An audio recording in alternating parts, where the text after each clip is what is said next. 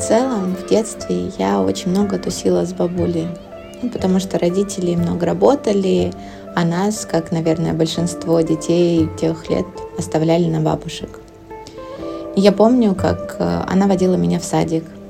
А так как я родилась в Сибири, там зимой было довольно холодно и сложно проходимо. И вот она везет меня сначала на санках, потом, когда становится холодно, берет меня на руки. Я, я в такой объемной шубе, шапке, в общем, в полном комплекте. И мы идем до садика. Но в этот момент она еще умудрялась по дороге щелкать семечки. Мне тогда казалось это какой-то невероятной сверхспособностью делать все одновременно. Вести сани, нести меня на руках, и еще и семечки умудряться щелкать по дороге. Еще я помню разные истории, которые наверняка стандартные, классические для того времени. Это когда бабушка зовет тебя из окна домой. «Юля, кушать!» Она жила на первом этаже и постоянно гнала меня с улицы запахами чудесного борща, пирогов или чего-нибудь подобного. А еще у нас был погреб. В Сибири вообще так принято, что все соленья, картошка, какие-то заготовки на зиму, они хранятся в погребе.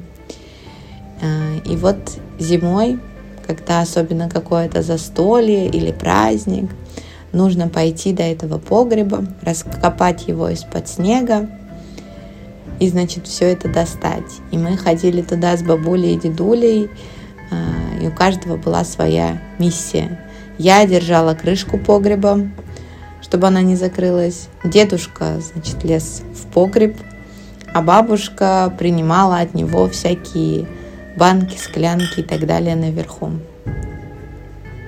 А еще у нас была традиция. Так как это Сибирь и там важно прогреваться, каждую субботу мы ездили в баню к другой бабушке. Это был такой банно-пельменный день. Она жила в частном доме, и перед тем, как туда ехать, это были долгие приготовления, собрать все с собой.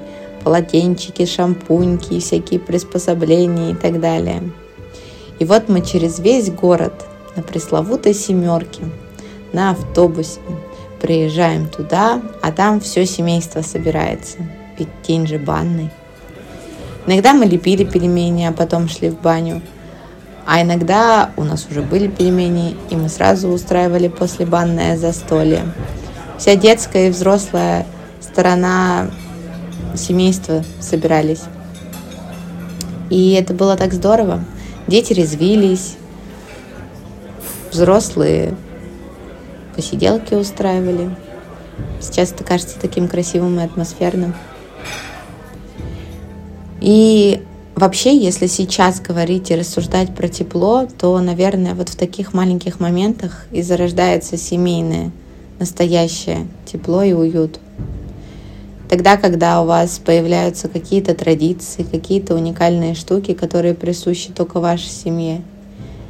Я думаю, что это и создает наше детство. Детство это же вообще про тепло. Там мандарины вкуснее, и солнце ярче светит.